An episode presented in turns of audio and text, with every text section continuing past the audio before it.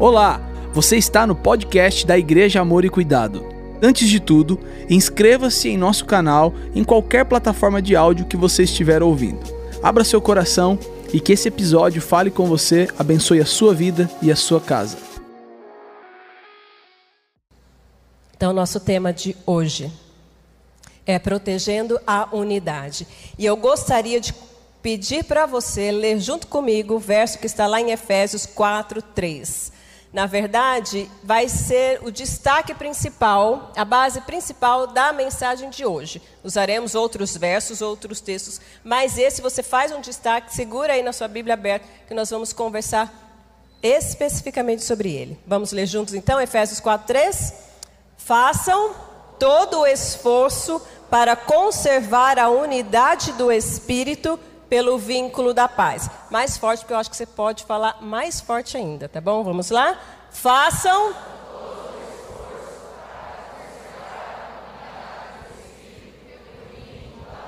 Sim, eu aprendi com um professor no meu seminário que assim é, a gente precisa se atentar para pequenas palavras, às vezes não chamam tanto a nossa atenção. E uma palavra crucial que se destaca nesse verso, para mim, é esforço. Ele fala: faça todo o esforço para manter o quê? A unidade, através da paz. Façam todo o esforço, isso precisa chamar a minha e a sua atenção. Porque se a palavra de Deus fala que façam todo o esforço, não vai ser fácil, vai? Não. Não vai ser fácil manter essa unidade. Então a palavra de Deus nos chama a atenção nessa manhã. Façam todo o esforço, tudo aquilo que for necessário, tudo aquilo que for preciso fazer, façam para se manterem unidos, em unidade, em prol da paz, vivendo a paz que há em Cristo Jesus. Então nós precisamos entender isso, que há algo que nós precisamos fazer, há algo que nós precisamos melhorar, é um esforço. Então não é fácil de ser alcançado. E o esforço para mim eu preciso lutar. Porque senão eu vou desanimar, eu vou desistir. Não é? Então é algo, vai abrindo a sua mente, é algo que nós precisamos lutar nessa manhã. Para o quê? Para proteger essa unidade, que estamos entendendo ser tão importante e crucial para vivermos esse melhor de Deus. Muito bem, mas na semana passada nós falamos sobre um texto nós começamos a falar sobre o princípio da concordância. E nós falamos sobre um texto também muito especial que foi Gênesis 11. Eu não sei quem lembra, quem assistiu. Se você não assistiu, vai lá no nosso canal e vale a pena acompanhar e é, aprender muitas verdades sobre esse texto. E esse texto vai falar sobre a construção ali da Torre de Babel. E fala nesse texto que aqueles homens eles entraram em uma concordância sobrenatural, porque eles se tornaram um só povo, com uma só língua e num só propósito. Eles estavam caminhando debaixo de um princípio que foi estabelecido por Deus. Olha que extraordinário isso. Eles estavam unidos. Ok, que eles estavam fazendo algo ruim, tá bom? O fim não era legal. O objetivo deles não era bom, mas o princípio que eles estavam usando, uau!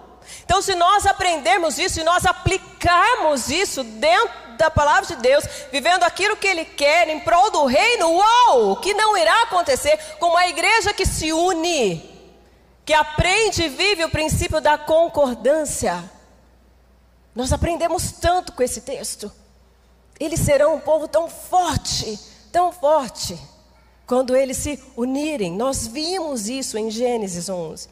Mas antes de falar sobre esse poder da concordância, o que acontece quando a gente coloca isso em prática, há algo interessante, ainda que a gente precisa ressaltar que nós vimos em Gênesis 11. Eu quero destacar os versos de 7 a 9, só para relembrarmos e continuarmos a dar prosseguimento na mensagem de hoje. Então, a palavra de Deus em Gênesis 11, 7 diz assim: Vejam Desçamos e confundamos a língua que falam, para que não entendam mais uns aos outros. Assim o Senhor os dispersou dali por toda a terra e pararam de construir a cidade. Por isso foi chamada Babel, porque ali o Senhor confundiu a língua de todo o mundo.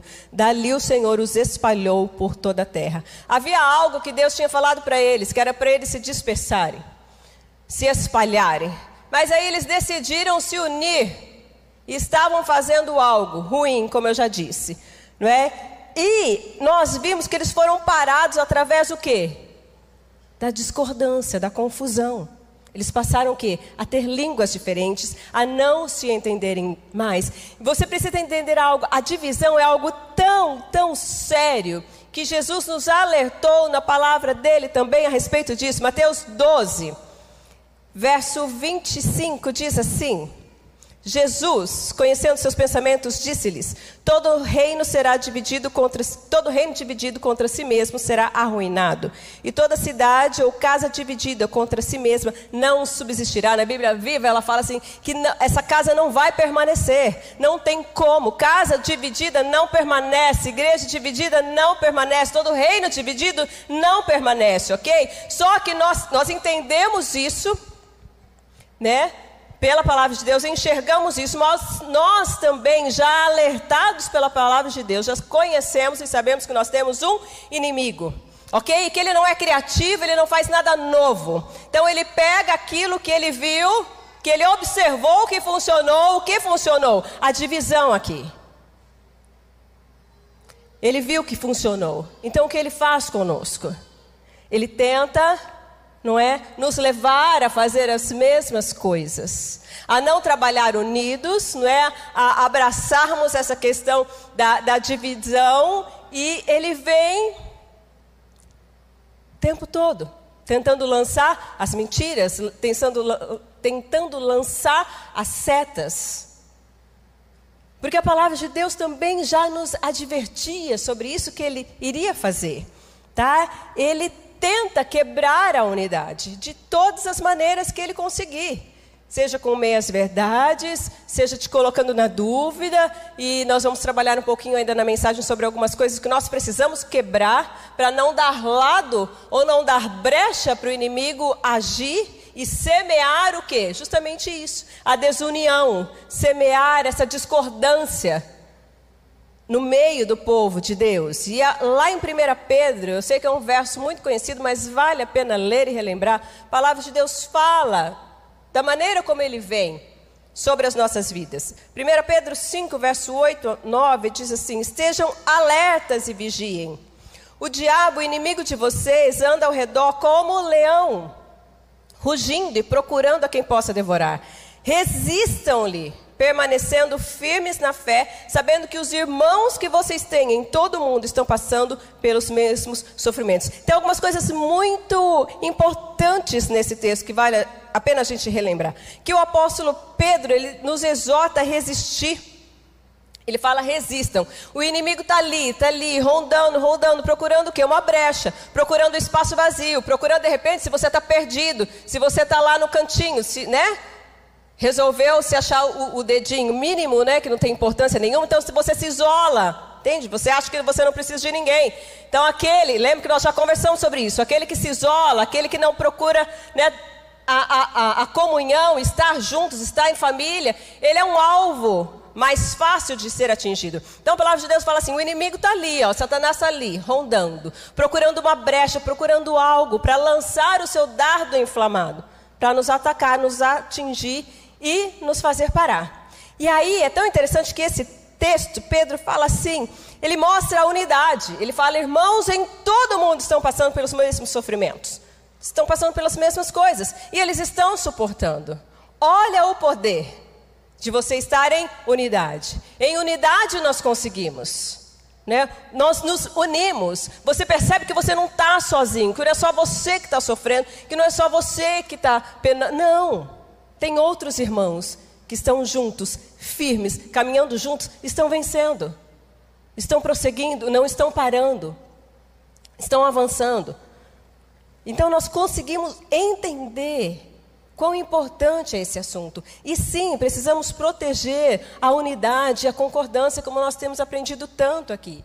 Como tem sido tão é, importante e extraordinário para a gente é, esmiuçar um pouco mais esse assunto.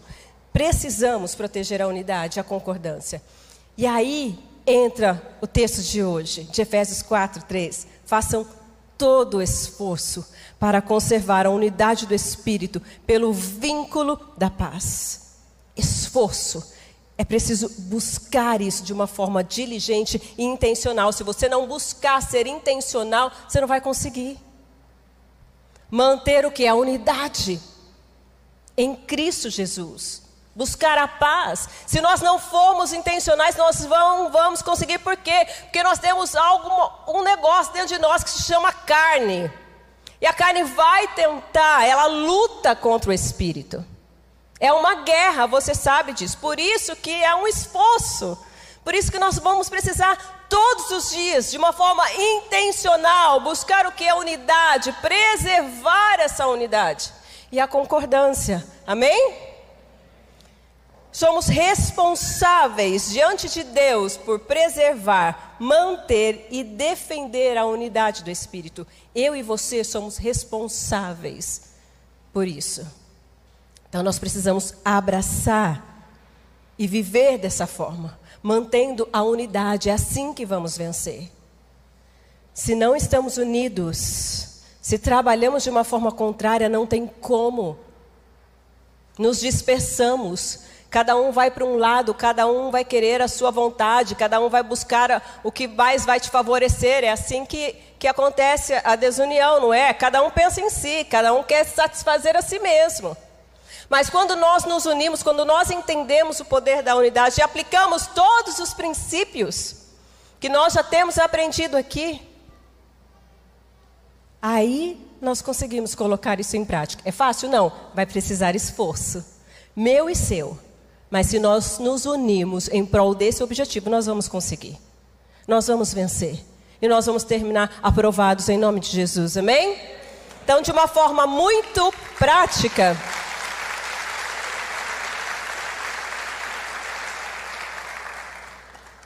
De uma forma muito prática nessa manhã.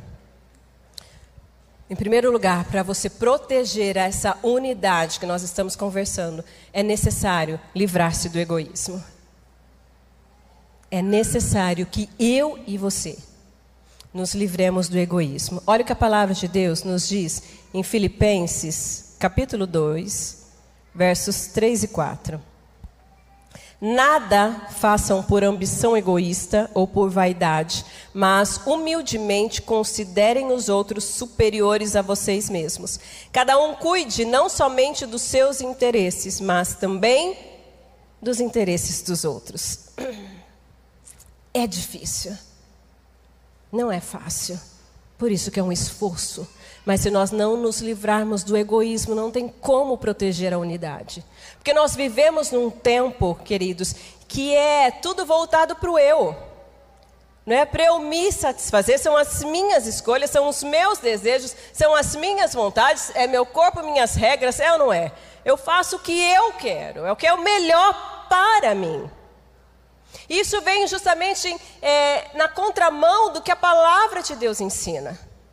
É justamente o contrário. Nós precisamos combater o egoísmo. Porque se continuarmos alimentando a carne, o egoísmo, não vai dar certo. Não vai funcionar. Não vai, não vai ser esforço. É, você vai alimentar aquilo que já está dentro de você, que é a sua carne, lutando contra aquilo que é bom. Então nós precisamos entender isso e nos livrarmos do egoísmo com muito esforço. É necessário muito esforço, porque nós estamos acostumados, não é, a puxar o eu.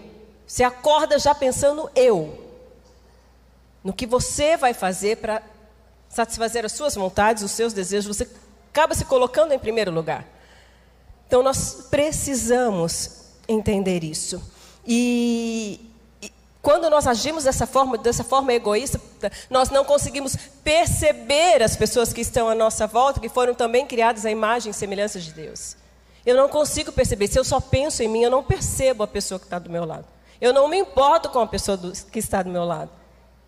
E não consigo enxergar também que ela foi criada à imagem e semelhança de Deus. Que ela é tão, tão especial para o Senhor. Eu não consigo ver se eu olho só para mim. Mas diariamente nós nos deparamos com mensagens, mensagens que a nossa própria mente vai falando com a gente mesmo, com você. Não é seja mais você, você merece o melhor, se ame mais, se valorize mais, o mundo é seu. E aí por diante, isso só reforça algo que está dentro de nós. Algo que a maioria das pessoas acorda e vai dormir pensando no quê? Apenas em si mesmas. Alimentando cada vez mais o egoísmo. E nós estamos aqui falando que para termos unidade, para protegermos essa unidade, é justamente o contrário. Precisamos combater esse egoísmo que está dentro de nós. Olha só que extraordinário. Deus que fala nós não poderia criar um ser que diz apenas eu. Demais essa frase. O Deus que fala nós não poderia criar uma pessoa, um ser que diz apenas eu, eu, eu. Então o que nós precisamos combater esse egoísmo, o eu. Quando nós estamos centrados apenas em nós mesmos, nós perdemos a capacidade de pensar coletivamente. Quando você pensa só em você, em prol das suas coisas, você para de pensar no irmão que está do seu lado na pessoa que está do seu lado. Você não consegue mais pensar no coletivo. Você só trabalha para você mesmo. E o que combate o egoísmo é a humildade. E é essa direção que Paulo fala ali em Filipenses 2. Mas às vezes nós temos um, um pensamento errado, meio que equivocado com relação à humildade. E C.S. Lewis diz o seguinte sobre humildade: humildade não é pensar menos de si mesmo, mas pensar menos em si mesmo. Entendeu a diferença? Não é pensar menos de si mesmo, mas é pensar menos em si mesmo. Então, para de olhar, nós precisamos parar de olhar para o nosso umbigo e expandir a nossa visão.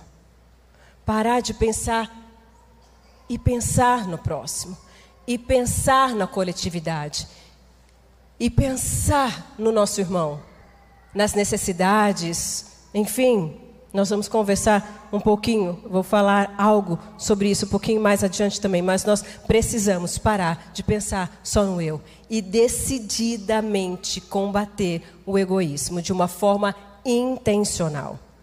Quando nós começamos a, nos, a, a agir em humildade, nós conseguimos sentir o que Jesus sentia pelas pessoas: empatia, compaixão.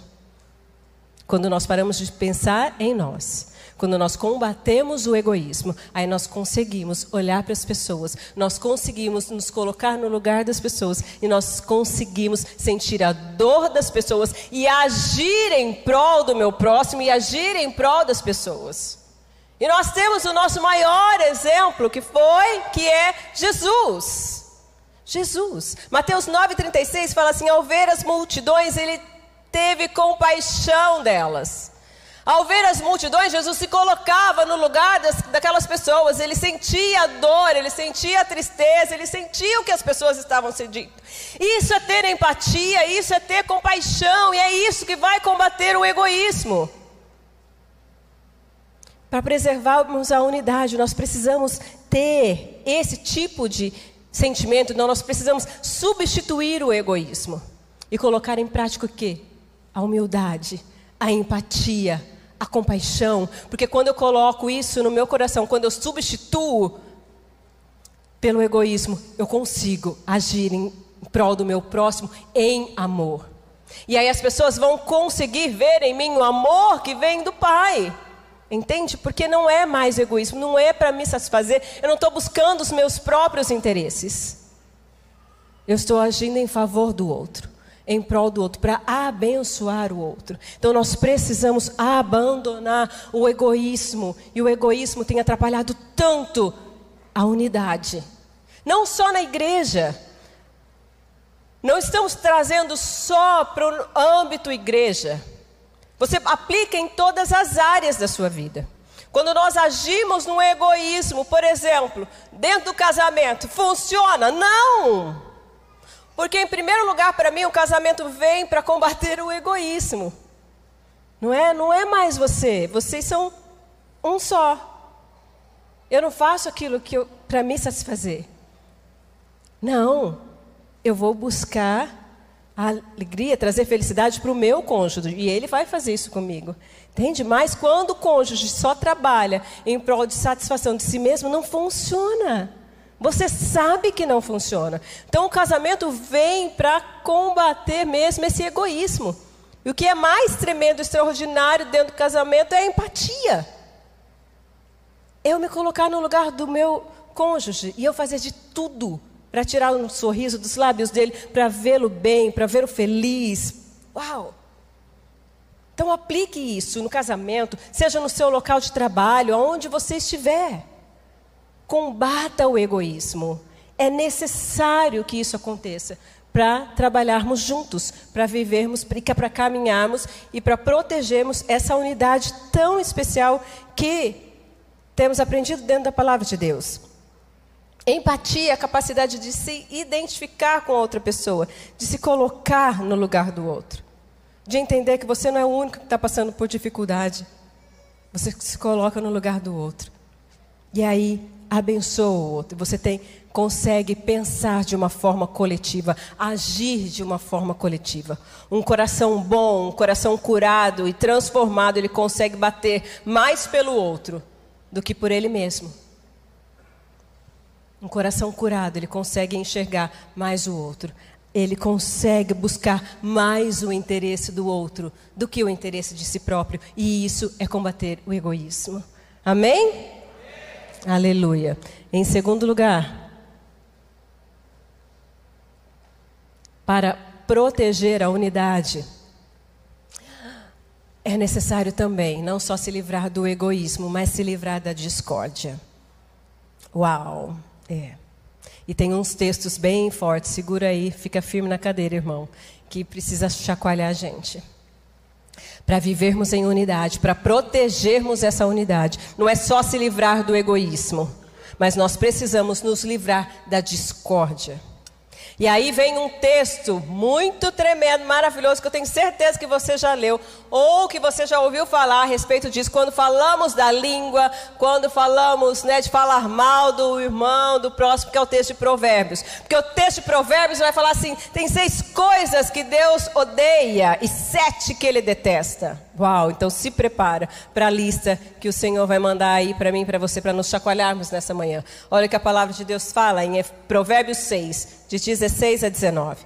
Há seis coisas que o Senhor odeia, sete coisas que ele detesta: olhos altivos, língua mentirosa, mãos que derramam sangue inocente, coração que traça planos perversos pés que se apressam para fazer o mal, a testemunha falsa que espalha mentiras e aquele que provoca discórdia entre irmãos. Uau, é forte. Para proteger essa unidade, nós precisamos nos livrar da discórdia, nos livrar de. E, e, quando a gente pensa em discórdia, é tudo aquilo, é todo tipo de pecado que se trata com relação à língua com relação àquilo que a gente fala, com relação àquilo que a gente profere. É necessário evitar brigas, contendas, implicâncias, evitar essas discórdias, porque o texto é tão sério. Ele fala: eu detesto essas coisas, eu odeio quem faz isso. Quem fala mentira, quem levanta falso testemunho, quem provoca contenda, discórdia entre irmãos. Isso nos leva o quê? À desunião. E é justamente o que nós estamos querendo combater aqui. É? E eu acredito que nós precisamos nos posicionar com relação a isso. Se for necessário não estar mais naquela roda de amigos de conversa fiada, que só fica falando mal dos outros, que vem e vai, pega a lista de membros, parece que tem é, rodas assim, não é? Ou lugares assim, frequentados por alguns. Pega a relação de membro. Vamos começar pela letra A. Hoje tem bastante letra A, então a gente só fica na letra A. E aí ele vai, nome por nome, só sabe falar mal. Tem gente que conhece da vida de todo mundo. Conhece gente assim? Eu conhecia. Porque hoje eu não conheço mais, porque eu não fico mais ao lado dessas pessoas. Porque nós já aprendemos sobre o poder das conexões, certo? Então, se não me abençoa, para que, que eu vou estar? Se vai me contaminar, eu estou fora. Se vai me levar não é, a duvidar ou a julgar o meu irmão, eu estou fora de relacionamentos ou de rodinhas assim. Então, de repente, você vai precisar se posicionar. Oh, o Senhor detesta quem faz essas coisas, então eu estou fora. Eu não pertenço mais a essas rodas. Ah, mas e se alguém vier falar, eu fiquei sabendo, fala, fique sabendo para você, guarda para você, eu não quero saber. Não me diz respeito. Só vai me contaminar, é testemunho falso. E o Senhor fala que Ele detesta quem age dessa forma. Não esteja no meio dessas pessoas. Você já parou para pensar, já parou para analisar que tem pessoas que só estão tá no meio de discórdia, de confusão? Toda vez você ouve alguma coisa, a fulana está lá. Toda vez é ela. Para que, que você continua com um tipo de amizade assim? Só te inflama. Só te inflama. Se você não tem o poder de transformar, elas vão te transformar. Então, por isso que eu decidi, não fico mais no meio de, de, conversas assim. Eu prefiro ficar sozinha, só eu e o Espírito Santo conversando com Ele, do que estar no meio de conversas assim. Por quê? Porque o Senhor já falou que detesta quem faz isso. Eu não vou compactuar com isso. Então nós precisamos sim nos posicionar. Se queremos viver em unidade, se queremos proteger essa unidade, entendendo esse poder da concordância, entendendo que está disponível para nós a partir do momento que nós nos movemos em unidade, em concordância, então nós precisamos abandonar alguns velhos costumes.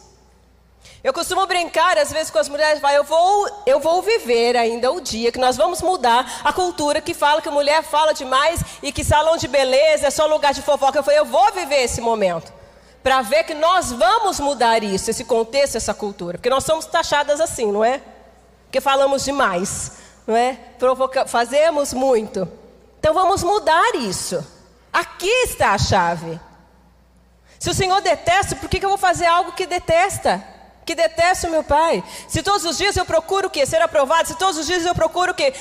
Receber um sorriso do Senhor quando eu for dormir e falar, como se eu, ele olhasse para mim e falasse, filha, ó, parabéns. Né? Você não acertou 100%, mas você já foi melhor que ontem. Você já está melhor. É isso que eu busco todos os dias. Mas nós, lembra que eu falei no início? Nós precisamos buscar isso de uma forma intencional. Não vai ser fácil, porque o texto de, de o nosso texto já falou o quê? Que é com esforço. Vai exigir esforço. Mas se nós queremos agradar o Senhor, se nós queremos viver aquilo que Ele tem para nós, nesse poder da concordância, nós precisamos decidir abandonar algumas coisas e a discórdia é uma delas. Tem um texto também lá em Provérbios 21, há um, uma, uma fase da minha vida eu me identificava, infelizmente, com esse, esse versículo aqui, mas nós vamos ler. A palavra de Deus fala assim, ó. Provérbios 21, 19. Melhor é viver no deserto do que com uma mulher briguenta e amargurada. Capítulo 27, versos 15 a 16 diz assim: Aquele gotejar constante que acontece quando chove, pensa num negócio terrível, né? Que fica pingando, pingando a goteira que tem quando vem a chuva, né? Aquele gotejar constante que acontece quando chove. A mulher briguenta e implicante são muito parecidos. Tentar impedir que ela reclame e resmungue é como tentar segurar o vento ou como pegar o óleo com a mão. Que gente, o texto está falando só de mulher, mas aplica para todo mundo, ok? Então, estar no meio de pessoas assim, briguentas, implicantes, que só reclamam, que só murmuram, é terrível. Fala, melhor morar no deserto. Pensa, o que, que tem no deserto? Ele compara essa pessoa como uma goteira. Ou pensa que uma goteira irrita, né? Porque ela está lá, pim, pim, pim, pim, te irrita. Chega uma hora que você chuta o balde, você faz alguma coisa, você sobe no telhado, vou consertar essa goteira que não dá mais. E esse texto compara, nos compara isso. Porque eu falei que esse texto me lembra, teve uma época, bem no início, tá? Assim, eu não tinha sido apresentado para o Espírito Santo ainda, então, assim, releva um pouco a minha história. e eu morava em Tupã ainda. É, faz tempo, tá muito, muito, muito tempo. É, eu lembro que meu marido, ele sonhava em ter um cão grande. E aí ele ganhou uma Rottweiler. Né? Eu já tinha Karen. E, enfim, pequenininho é um charme. É tudo de bom e mais um pouco. Mas aquela bolinha vai crescendo e vai se transformando num monstrinho, né? E às vezes você não está preparada para isso. Enfim, mas era o xodó do Marcelo. Ele andava com ela. Né? Ela era bonita, sim. Mas eu não estava preparada naquele momento, não era cheia do Espírito Santo, então eu só estraguei esse momento.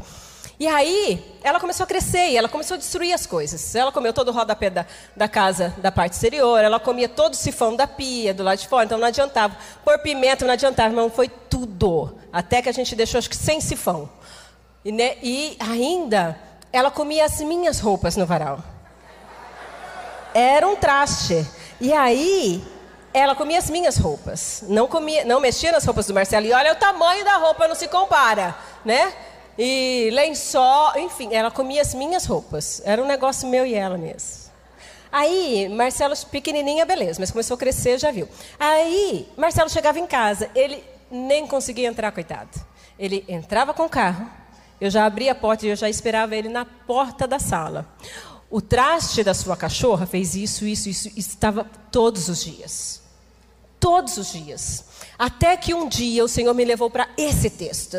E ele falou: Ó, oh, tá igualzinho. A mulher briguenta, implicante. Seu mar... Ele falou assim: ele já não tem mais prazer em voltar para casa, porque toda vez que você chega é blá, blá, blá, blá, blá, blá, entendeu? É isso que ele fala. Pensa que horrível estar com uma mulher dessa forma. Ou estar com uma pessoa assim, que só implica, que só murmura, que só reclama.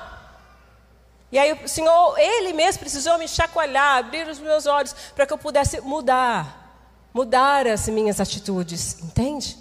É terrível isso. Então nós precisamos abandonar todo tipo, entra aí mesmo, murmuração, reclamação. Se você é esse tipo de pessoa, você precisa abandonar isso daí, porque não tem como. Para proteger a unidade, nós precisamos nos livrar da discórdia. Ah, pensando em na língua, porque é sobre isso que nós estamos falando nessa nessa parte, nesse ponto, eu lembro também de um outro exemplo que eu, depois desse exemplo eu nunca mais esqueci. Eu não sei se foi no seminário ou se foi na igreja que a gente estava trabalhando já, mas uma vez falando sobre o poder da língua, né? Esse poder que nós usamos muitas vezes mais para destruir do que para abençoar, infelizmente. Aí o pastor na época falou assim: ó, pensa o seguinte, é como se você é, pegasse um travesseiro aí com plumas né, e subisse no mais alto prédio que existe. Talvez aqui é o que? A New York Tower. Pensa aí. Então você pega esse travesseiro, sobe lá no último andar, vai lá no terraço, no lugar, né, acho que é bonito, eu só vejo foto, deve ser muito bonito lá de cima. Abre esse travesseiro e solta todas as plumas, todas as penas. Solta. E espero que seja um dia que esteja ventando bastante. Aí desce e tenta recolher todas, não deixar uma para trás. Assim é quando a gente fala demais. Fala mal, semeia contenda, a língua mentirosa, a língua que profere, a língua que só machuca, a língua que só destrói. Uma vez que você soltou, irmão, você pode fazer de tudo, você pode se ajoelhar, pedir perdão, mas a semente já entrou. A palavra já cravou e às vezes demora anos para a pessoa conseguir se livrar, ser curada de uma palavra que de repente você nem lembra mais, mas marcou ela e destruiu a vida dela, destruiu o destino dela. Olha como é sério essa questão do falar demais, do semear contenda entre irmãos, discórdia entre irmãos. Por isso que o Senhor, eu acho que ele vem de uma forma tão forte para chocar mesmo eu e você, para falar é muito sério isso. É muito sério. Quantas vezes nós emprestamos a nossa boca, a nossa língua, para falar mal dos irmãos, para espalhar fofoca, maledicência e difamação? Quantas vezes você já sofreu com isso? Eu não vou nem perguntar para você levantar a mão, porque com certeza você vai levantar a mão. Mas quantas vezes nós provocamos isso na vida de alguém? O falar demais, o semear discórdia, difamação, maledicência. E o texto lá de Tiago, que nós conhecemos tanto, eu preciso ler ele para vocês. Tiago 3, 9 a 11. Com a língua bendizemos o Senhor e Pai, e com ela amaldiçoamos os homens feitos à semelhança de Deus. Da mesma boca procedem bênção e maldição. Meus irmãos, não pode ser assim. Acaso podem sair água doce e água amarga da mesma fonte? Provérbios 18, 21. A língua tem poder sobre a vida e sobre a morte. Os que gostam de usá-la comerão do seu fruto. A Bíblia nova, a Bíblia vida. Eu acho que essa Bíblia aqui, peraí. a viva, a nova Bíblia viva, diz assim: a língua tem poder para construir ou destruir uma vida. Quem usa bem suas palavras receberá seus benefícios. A questão é: o que você tem feito com a sua língua? Você tem construído ou você tem destruído vidas? Nós podemos, com um simples falar, como eu disse, destruir pessoas colocar elas mais ainda no fundo do poço. Ou nós podemos, com a nossa mesma língua, abençoar, tirar o que tem de mais belo, ver aquilo que Jesus vê dentro das pessoas. O que nós estamos fazendo com a nossa língua? que nós precisamos fazer? Abandonar a discórdia, porque com discórdia não tem como proteger unidade, com discórdia não tem como caminhar em unidade, não tem como. Tem uma turma avançando aqui, você está puxando o contrário. Não dá. A palavra de Deus fala assim: não dá, irmão. Para da mesma fonte sair água doce e água amarga, não dá. Tem alguma coisa errada. Então nós precisamos voltar e consertar isso. De uma forma o quê? Que agrada o Senhor. Nossas palavras precisam edificar, elas precisam trazer conforto, elas precisam trazer alívio, refrigério e paz para as pessoas. Lembra do texto do início? Que nós precisamos o quê? Trabalhar com esforço para manter a unidade no vínculo da paz. Então nós precisamos buscar o que? A paz. Seja esse pacificador, seja esse que vai levar a paz, seja ele, essa pessoa que vai abençoar, que, que, que as pessoas têm prazer em sentar, em ouvir, porque dos seus lábios só sai coisa boa, só sai palavras que edificam, que constroem vidas, e não o contrário. E não o contrário. Nós precisamos ser essas pessoas. Por quê? Porque nós somos luz. Amém? E nós somos sal. Nós precisamos fazer a diferença. Por isso que eu falei que eu sonho com um dia de ver essa cultura, né, que nos taxaram de, de estarmos em rodas, de estarmos em salões e falarmos demais e só fofocarmos. Eu sonho com isso, porque nós somos luz. Então, aonde você estiver, você precisa refletir Jesus. É o que Jesus faria naquele lugar. Não é o que o eu gostaria de fazer. E não é uma palavra, uma língua carregada de discórdia. É uma língua que abençoa. Então, nós precisamos decidir. São decisões que vão fazer toda a diferença. Decidir a partir de hoje ser usada para a glória de Deus em todos os lugares, até com você mesmo. Porque às vezes você já acorda, né, já se amaldiçoando, já murmurando, já reclamando, já já falando mal de você mesmo para você mesmo. Entendeu? Então nós precisamos decidir. Eu decidi, não. Para caminhar em unidade, para viver tudo isso, eu preciso tomar algumas posturas diferentes. Então é decisão, irmão. E é com esforço. Porque o nosso inimigo vai tentar. Mas uma vez que você já entendeu e você já decidiu mudar e fazer novas todas as coisas, a sua atitude a partir de hoje vai mudar.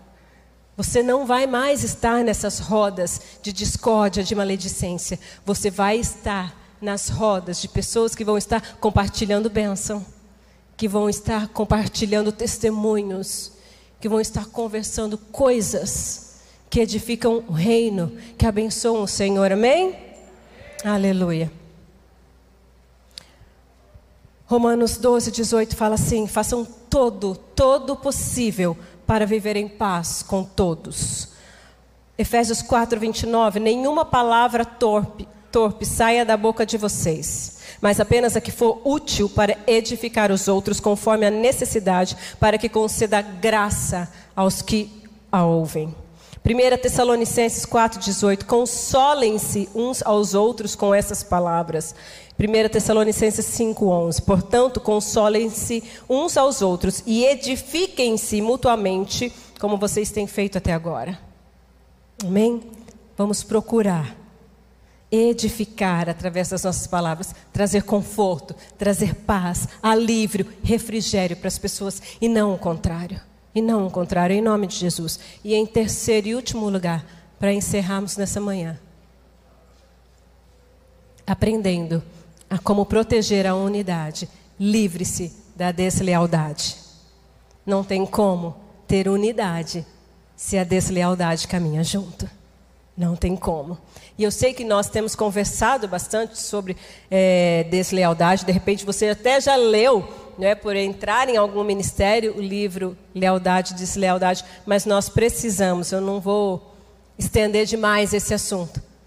Mas nós precisamos entender que a deslealdade não pode caminhar junto, se queremos andar em unidade e concordância. Salmo 41, 9 fala assim: Até o meu melhor amigo em quem eu confiava e que partilhava do meu pão, voltou-se contra mim.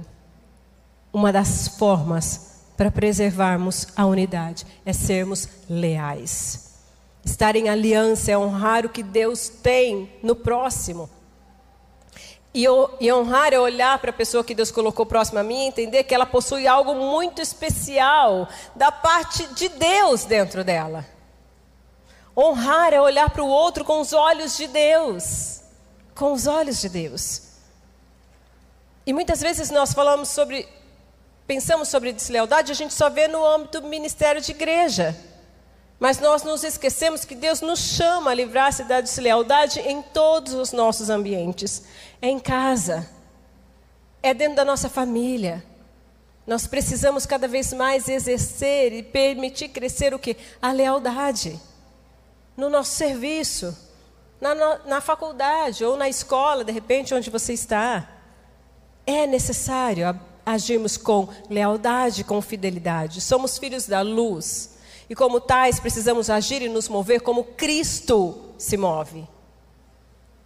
Guarda isso no teu coração. Eu preciso buscar e agir como Cristo se move. Você consegue enxergar Cristo se movendo na deslealdade? Impossível.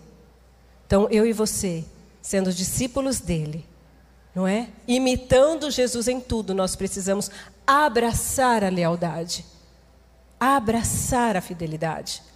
Precisamos cumprir com as nossas palavras e com as nossas promessas. Olha o que Mateus 5,37 diz: Quando disserem sim, seja de fato sim. Quando disserem não, seja de fato não. Qualquer coisa além disso vem do maligno. E na outra versão da Bíblia Viva, digam simplesmente sim, eu farei. Ou não, eu não farei. Sua palavra basta. O que passar disso vem do maligno. Precisamos caminhar dessa forma. É dessa forma que vamos avançar é dessa forma que a unidade vai se fortalecer ainda mais, abandonando o egoísmo, abandonando a discórdia e abandonando a deslealdade de uma vez por todas. Isso não pode haver no nosso meio. Porque se continuarmos caminhando e carregando isso conosco, isso vai nos levar à divisão, à desunião. E lembra um dos textos que nós lemos? Casa dividida não subsiste. Não tem como. Se nós temos um único objetivo, nós precisamos caminhar em unidade em prol daquele objetivo, buscando aquilo. E não cada um pensando de uma forma, cada um puxando o tapete de, do outro, cada um falando uma coisa e, e fazendo outra pelas costas. Não é assim que funciona. Não é assim que deve funcionar. Por isso que é tão necessário gravarmos essas verdades no nosso coração e nos proteger nos, nos proteger com relação à unidade. Quando dois caminham juntos, precisam estar em aliança e concordar entre si. E eu volto para o texto de Eclesiastes, que nós temos lido quase todos os domingos, e que é tão, tão, tão especial. Eclesiastes 4 diz assim, verso 10: Se um cair, o amigo pode ajudá-lo a levantar-se.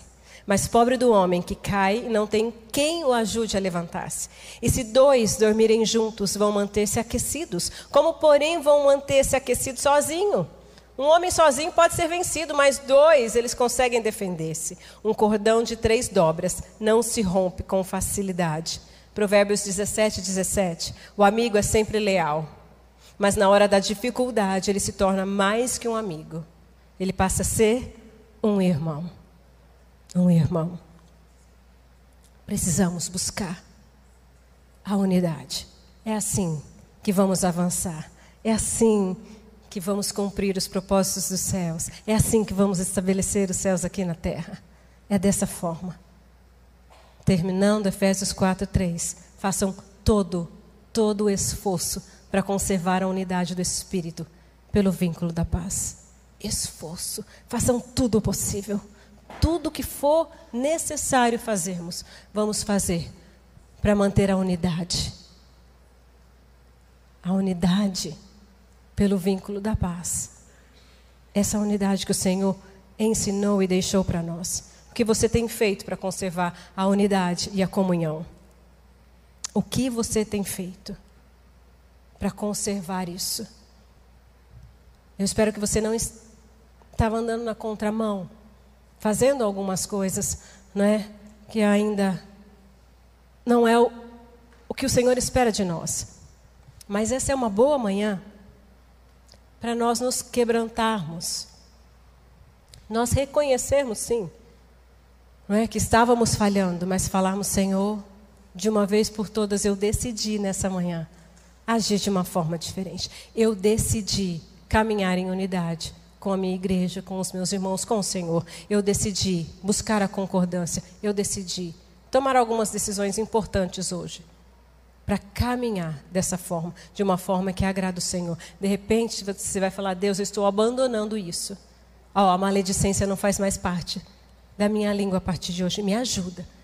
Vai ser um esforço, mas eu vou vencer a carne, porque não é ela que manda em mim, é o Espírito que habita em mim, que governa a minha vida. Se eu sou governado pelo Espírito Santo, então é Ele. Eu vou buscar agradar a Ele e não agradar o meu egoísmo, não satisfazer as minhas vontades, entende? E isso é o que? É esforço. É esforço. Todos os dias é uma decisão. Amém? Para caminharmos dessa forma, nós precisamos agir assim, abandonando o egoísmo, abandonando a discórdia e abandonando a deslealdade. Isso não pode mais fazer parte das nossas vidas. Então decida ser aquele que vai levar a paz que vai confortar, que vai edificar as pessoas, em nome de Jesus. Decida ser essa pessoa que, que sabe, as pessoas buscam ao máximo estar ao seu redor, estar ao seu lado porque elas têm prazer na sua presença. Porque, uau, essa pessoa é tão cheia de Deus. Essa pessoa sempre me abençoa, ela não me puxa lá para baixo, ela não me arrasta, ela não destrói os meus sonhos, muito pelo contrário, ela consegue ver Jesus em mim, ela consegue ver o que tem, o que Deus colocou dentro de mim e consegue extrair isso. Ela vê coisas que nem eu mesmo vejo. Decida ser essa pessoa de uma vez por todas, decida ser essa pessoa que vai trabalhar em prol da unidade, não da discórdia e não da desunião. Nós precisamos acabar com isso. Acabar com isso de uma vez por todas. E é assim que nós vamos vencer.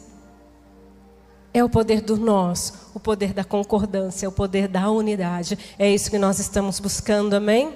Eu quero convidar você a ficar em pé e nós vamos orar. Muito obrigado por ter ficado conosco até o final. Se este conteúdo abençoou a sua vida, compartilhe com todas as pessoas que você conhece. Siga-nos também em nossas redes sociais, arroba Amor e Cuidado. Deus abençoe.